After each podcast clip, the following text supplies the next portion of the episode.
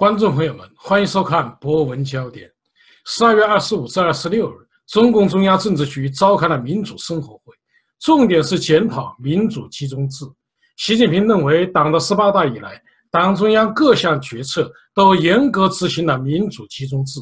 习近平说，民主集中制有效地防止和克服了议而不决、决而不行的分散主义。会议强调。维护习近平党中央的核心、全党的核心地位，是保证全党团结统一的根本政治保证。这次民主生活会透露出哪些重要的信息？习近平希望通过民主生活会达到什么样的目的？四中全会前后，中共的党内高层是否会爆发激烈的权斗？下面有请政治理论家胡平先生。胡先生，您如何解读十二月二十五日至二十六日中共政治局召开的民主生活会？就十二月二十五号、二十六号，呃，中共政治局呃举行了民主生活会啊。那么在在这个会上，个媒体有很多的报道。呃，你从这个这个报道就可以看出，这次民主生活会是不同寻常啊。那显然。是习近平感到了外界感到了这个在体制内，呃，他遭受到很多的批评，呃，他的权利受到威胁，呃，因此他就采取这种这个呃先发制人的手段，通过开这个举行这个民主生活会，就是以这个要求这个呃维护中央权威、维护核心的这个名义，呃，把这各种批评意见给他压下去，呃。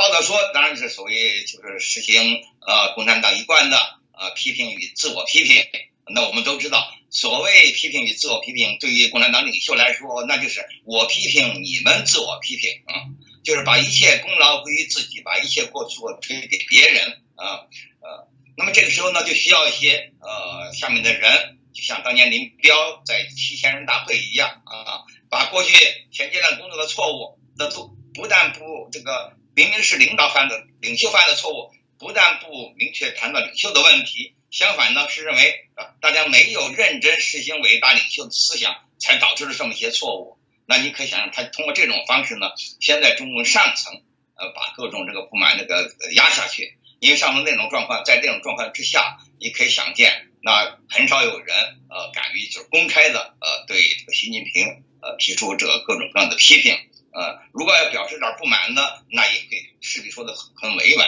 而且呢，他也不得不照顾所谓这个要维护核心啊，也就是维这个维护核心维维护领袖的权威。那这个意思就是很简单了，就是你既然所谓维护权威，自觉的维护领袖的权威，那就是呃不能说领袖的坏话，不能说领袖有什么不对啊。你看这个报道还提到一点，他还又次提出了就是要这个领导们要注意什么子女呀，呃，可能身边人的问题了。啊，那其实就是又是拿反腐败来做威胁嘛，啊，意思是我们不好整你，但是整，呃，你谁要不听话，那可以整你们手下的人，这个还是做得到的啊。他通过这种方式呢，我觉得他这个召开这个会，嗯，你看给习近平安了很多这个，呃，讲了很多赞美之词，说怎么样领导得力等诸，怎么样坚定，呃呃诸如此类，嗯，那这次通过这种方式呢，就是再把这个信号把它扩散出去，传播出去。就造成一种威慑，那觉得习近平的呃依然还大权在握啊。当然，这这件事情本身也会让人们感觉到习近平的权力受到了挑战，否则你没有必要开这么一个会。而问题就是，对于现在习近平对于呃体制内党内的这些不同意见，他不能够像过去所谓就是呃用反腐败的名义轻而易举的压下去，嗯，所以这就是他面临那个非常大的一个困难。啊，那么他就是，当然他也知道啊，他要那个维持维持住自己的权利，就必须就首先他最提防的是他身边的人，是那些占有这个高位、具有相当权力的人，所以他首先就通过控制政治局啊这一层来达到这个目的。啊，这里当然他有有个很重要一个问题啊，就是说，嗯，在中共，因为我们原来也讲到过啊，习近平他做了这么多事情不得人心。呃，他的无能，呃，他的那刚愎自用，呃，在体制内引起了很多很多的不满。但是为什么那些人都拿他毫无办法呢？这很大程度上当然也和这个体制本身有很大的关系。因为这个体制，它不给人们，包括哪怕你呃这个身居高位的人，不给你们表达不同政见、提出不同的看法，向领导人提出批评，提供一个合法的渠道。嗯，所以在中共建成六十年的历七十年将近七十年历史上，呃，除了所谓通过会议这个正式的会议，居然做到了对呃第一把手的一种批评，呃，从而导致一种权力的转移。那么大概就只发生过一次，就是所谓四十年前的十一届三中全会。嗯，那个当然有很多特别特殊的原因了，包括呃华国锋本人的个性，包括当时刚刚出来出台的那元老们，呃，比较有恃无恐等等啊。那还有一条就是呢，呃，这个这个习近平的情况，毕竟和华国锋不一样啊。华国锋他呃，除了别的原因之外，就是他比较让得起步，因为他呃，通过达到四人帮，虽然他的权力机制有限，但是通过达到四人帮，毕竟是做了一件呃，被全党认为是件一件一个一个大功劳啊，所以他退下来也无妨啊。而你习近平，你上台几年来，你得罪了这么多人，树敌那么多，呃，那他就有点，他就他对要退下这一步来，他觉得他根本没没有什么退的余地，他更担心一旦退下来之后，那恐怕就不是不能像华国锋那样子安享晚年了。原来他得罪了那么党内外的各种势力的那种这这种这这种清算，嗯，所以他就对这个呃退一步，在党内退一步就。格外的恐惧，所以他必须就就采取这种先发制人，呃，努力把这种东西给压下去。所以你从这次会可以看，第一可以看出，啊，那么现在在体制当，当然是体制内、党内在上层已经有很多很多对习近平的不满，而习近平已经明显的感觉到这种对他权力的威胁，所以他采取这种手段，试图通过这种手段呢，维护他已经受到威胁的这最高权力啊。那么这件事情，啊，他想通过这个会议呢，达到这么一个结果，然后等到明年啊年初的这个呃所谓四中全会，呃，就给明年的四中全会定下一个调子，呃，但是呢，毕竟这个世事多变，呃，那么这件会本身就像我刚才讲到的，呃，也从另反面揭示出向世人说明他的习近平的权利就是受到了很严峻的挑战，嗯，那么因此他能不能那个就。从此以后就太平无事的把这个第把这个呃这个宝座坐下去，那确实还是很大一个一个疑问。所以当然也说明这个天你这体制内起到这么一种正当的体呃正当的机制呃来这个解决所谓党的民主能提出不同意见这么一种方式呃那也当然也也就说明的要真正呃这个如果呃他的反袭的势力呃要做成事情的话，那恐怕要通过这种。过去这种呃，现在党已经得到进一步强化的党的这种呃组织，这种组织系统，这种呃程序，共产党的他所规定这么一套程序，因为这种程序已经排除了呃党内哪怕你是最高层提出不同意见的这种渠道，因此要通过诉诸这种方式，恐怕那个就是很难呃很难成功呃。换言之，你多少恐怕更多的还，如果要反对反习的势力要向你所作为的话，那恐怕多少恐怕还要采诉诸一些这个非常的方式。呃，当然这个党他们斗争到今天，呃，那应该说已经在很大程度上，就像这次民主生活会一样，都基本上都已经浮出水面。呃，所以接下来，我想，呃，他并这这件事情，民主生活会，呃，并不能说明。呃，习近平就已经呃在党内获得了胜利，呃，他他所面临的挑战，他的个人地位的危机仍然没有结束。这个在新的一年，我想我们还有很多可以看。胡老师，您刚才谈到了习近平应该说遭遇了一些挫败，但是他想通过民主生活会，并且我觉得您提了一个很重要的，就是呃类比七千人会议，毛泽东啊，因为。这个大饥荒啊，犯的错误也做了检讨，但是我们会发现一个问题：大饥荒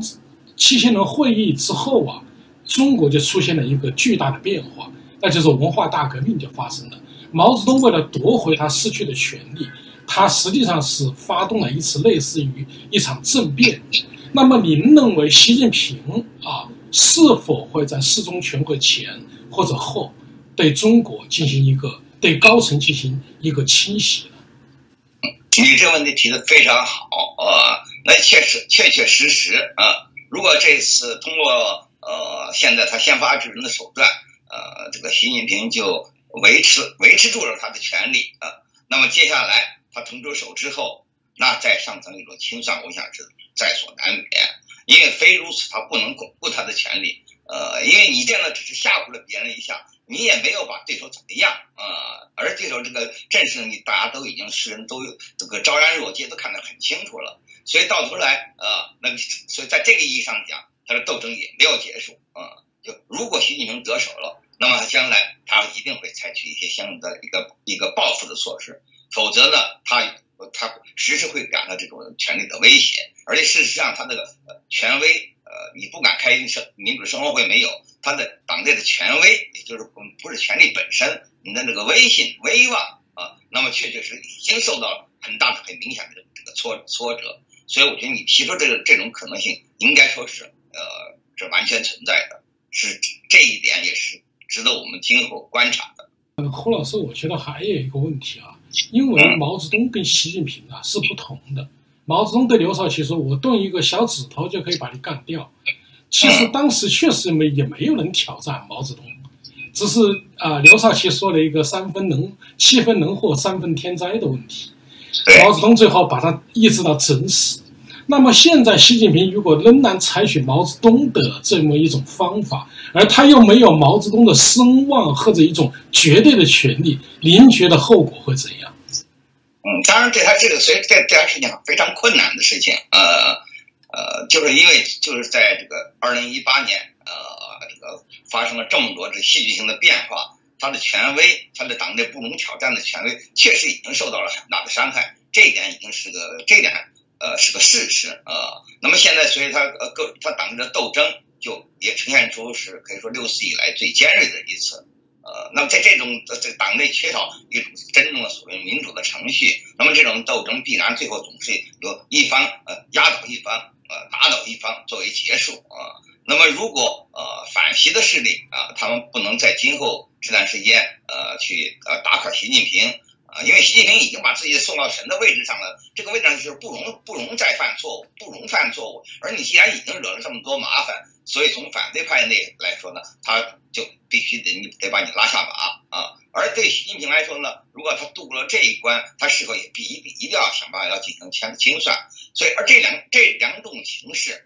我相信他们党内他们都是心知肚明啊。那么因此也就造导造成了在一个阶段之内啊，他们谁也很难对对方施一种致命的打击啊。可是呢，而同时呢，也使得这个矛盾。会今今后会继续演化，呃，而且呢，会到头来会以什么方式实现，呃，来结束这个我们很难料定。那只是像刚才我们像你提到的这些问题，它无非就是揭示出在目前今天这种情况下，啊，它和过去的历史都有很大的不同。